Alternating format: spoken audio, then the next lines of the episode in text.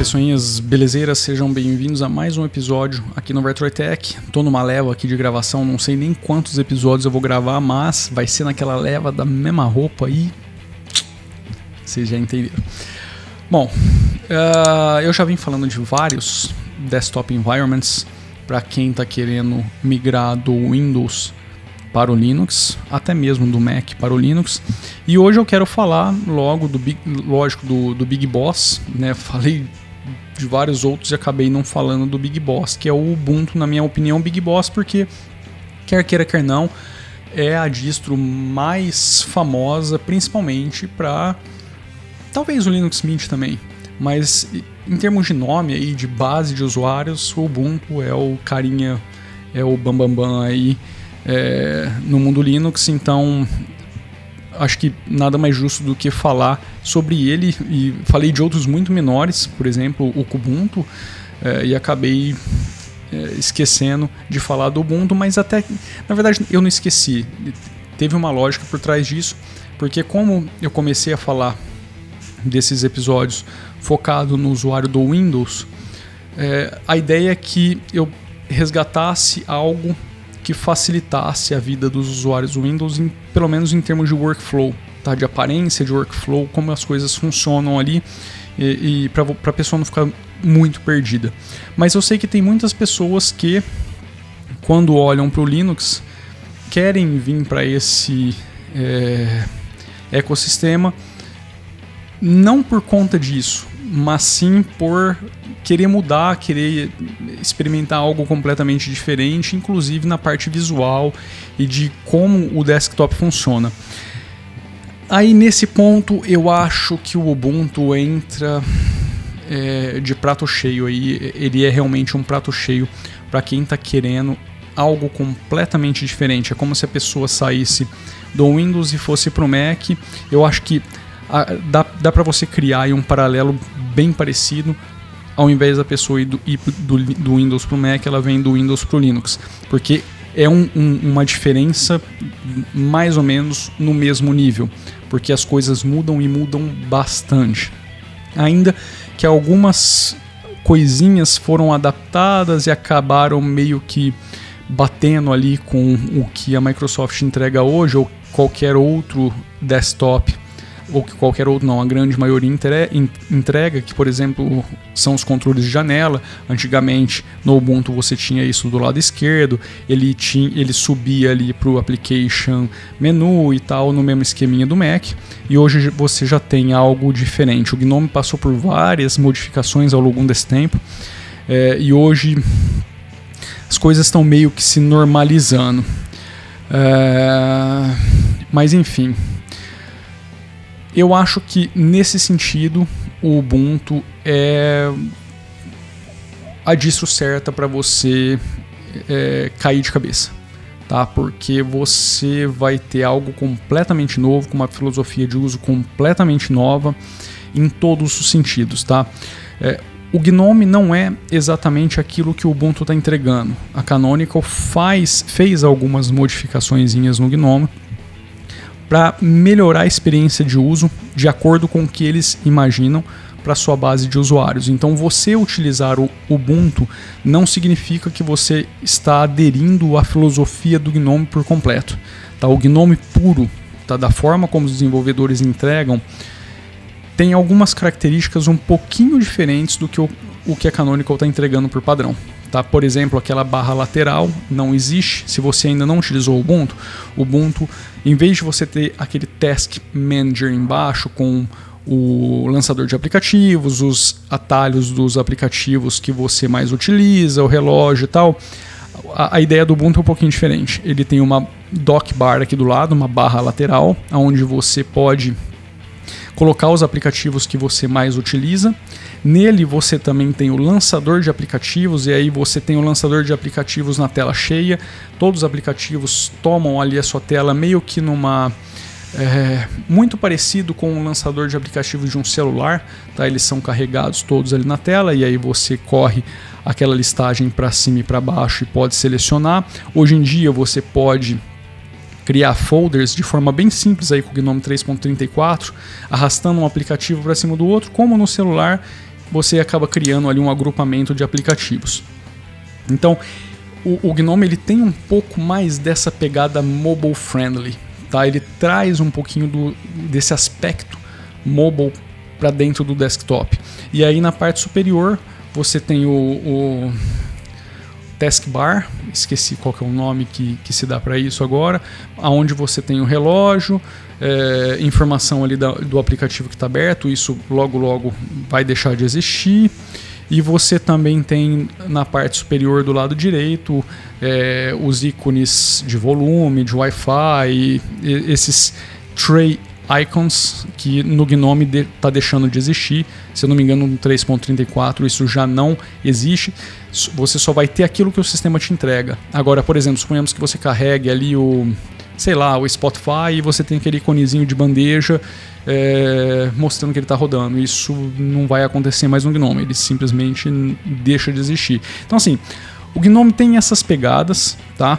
Porque os caras estão experimentando algo que eles acreditam que é o futuro do desktop. Então você fala assim, você pode cair naquela, pô, mas os caras estão removendo isso, estão removendo aquilo, estão tirando isso, estão tirando aquilo, ah, não sei o que, a gente está acostumado. Cara, é a filosofia dos caras e os caras estão arriscando, estão experimentando. E é isso, vamos ver no que vai dar, entendeu? Então, por isso que eu digo. Por isso que eu nunca, ultimamente, recomendo o Ubuntu como a distro principal, porque talvez te cause aí uma grande estranheza. Não é tão simples você se adaptar ao workflow do Gnome se você estiver muito acostumado a utilizar algo como o Windows, tá? que tem um workflow completamente diferente do que os caras pregam. Para vocês terem ideia, tá? se você ainda nunca utilizou, o Gnome por padrão eu acho que ainda não vem. Tá? Eu, é que faz tanto tempo que eu não pego o, o cruzão, sabe, o padrãozão entregue pelos desenvolvedores. Ele não tem ou não tinha os botões de minimizar e de uh, maximizar janela. Porque na, da forma como os caras imaginaram o sistema, isso foi tirado. Tá? Então é, é um tipo de customização, por exemplo, que a Canonical fez para entregar, porque eles acreditam que os seus usuários é, vão ter uma melhor experiência se esses botões estiverem ali. Tá? Então, assim, são pequenos detalhes no sistema todo que acabam é, mudando completamente a forma como o sistema é utilizado. E também a disposição das coisas é bem diferente daquilo que você está acostumado com o Windows da vida e até mesmo com o Mac. Hoje já dá para dizer que o GNOME está numa pegada bem diferente, apesar de muitas coisas é, serem muito similares nesses dois sistemas, no, no GNOME e no Mac. Até pelo minimalismo, sabe? Pela, pela preocupação com os caras e, e nessa, nessa área. Uh, e você tem também essa pegada meio mobile friendly em cima do sistema operacional, entendeu? É, tanto é que existe aí uma frente levando ele para um celular e vamos ver no que, que vai dar. De repente, daqui um ano, dois anos, a gente vê isso rodando num celular. Porque se você usar ele, o, o Gnome, você meio que vai ter essa percepção de que parece que ele foi feito para ser utilizado em todas as interfaces que existem, no tablet, no celular e tudo mais. Talvez isso tenha até sido um dos objetivos que motivou os caras a seguirem essa linha. Eu já não me recordo mais, eu acompanhei isso lá no comecinho, mas hoje faz tanto tempo já, deve fazer o que, oito oito anos, seis, oito anos, não sei. Faz realmente muito tempo, eu realmente não consigo me recordar dos motivos que acabaram levando os caras para essa linha. Mas enfim, é, para não me alongar muito aqui, o Gnome é bom? É bom pra cacete, tá? Mas é bom pra cacete se você gostar do sistema. Se você não gostar, você provavelmente vai odiar pra cacete. Tá? É, é, meio que isso. Não tem aquele meio termo. Ou você gosta, você curte, você abraça aquela filosofia, ou você vai falar assim, velho, não, isso não serve, não é para mim. Essa é a minha opinião. Não tem um meio termo ali. Tá? Eu, por exemplo, até gosto de muitas coisas que os caras fizeram. Demorei demais para conseguir acostumar a mexer no Gnome. Eu fiquei, acho que no ciclo do Ubuntu 16.04 eu utilizei o Gnome por. eu acho que uns 6, 7 meses. Só que qual que é o meu grande problema com o Gnome? O principal deles, tá? Não é nem o desempenho. O principal problema que eu tenho com o Gnome está na parte multimonitor. Eu não acho que o sistema foi preparado para você utilizar mais do que um monitor. As coisas ficam um pouco bagunçadas dependendo de, de onde, de, do lado que você coloca o teu monitor. Eu não sei hoje com o 334 como isso está, mas putz, para mim não rolou. Para mim assim, eu acho que é, o multimonitor do Gnome não vai, velho. Desculpa aí se alguém curte ele, mas para mim o multimonitor do Gnome não vai. E aí a outra coisa que pegou muito para mim foi no desempenho. É, o meu hardware, eu insisto aqui, eu sempre falo no, nos episódios, o meu hardware é muito datado, é muito antigo e no meu notebook do dia a dia, que é o que eu basicamente uso, é, chega um momento que você começa a falar assim, cara, não tá rolando, entendeu? Então foi isso que me motivou na época, em 2016, a voltar para o Plasma 4. Eu acabei voltando para o Kubuntu, que estava utilizando o Plasma na versão 4, porque o Plasma na versão 5 no comecinho não estava rodando nesse meu notebook no multimonitor. Ele funcionava bem, mas no multimonitor a coisa descambava. E aí quando a versão 5 do Plasma se acertou, putz, aí nunca mais, entendeu? Aí eu acabei é, entrando de cabeça e não consigo mais sair. Mas eu acho que é isso, entendeu? Eu acho que vale experimentar. É, de uma forma ou de outra, não, independente do, da, do ambiente gráfico que você utilizar no Ubuntu, no final das contas você vai ter quase tudo que a Canonical entrega no Ubuntu para a versão do sistema que você está utilizando, tá? Se você quer o Kubuntu, o Ubuntu, o Ubuntu, você vai acabar tendo isso daí. A diferença é que assim o foco na parte gráfica da Canonical tá no Ubuntu com o GNOME. Então, se você quiser acompanhar o que os caras estão fazendo, tal, a, a recomendação é que você fique no Ubuntu. Aliás, vale até um, um, uma nota, um detalhe que assim é muito importante como o GNOME ele é um ambiente que está em constante desenvolvimento, tá, ele está sendo, tá, tá, tá, sendo aprimorado numa velocidade muito grande, uh, você se você estiver acompanhando os veículos de, de, de análise, divulgação e tal, você vai ver que assim as versões sobem muito rápido. Em alguns meses você vai ter lá o GNOME, está saindo agora o 3.34. Daqui uns, acho que são quatro meses, tá saindo o 3.35, 3.36. E aí você fala assim, pô, mas o meu Ubuntu não vai atualizar? Não. Tá, a versão que o Ubuntu traz no seu lançamento do Gnome é a versão que ele vai carregar até o final daquele ciclo.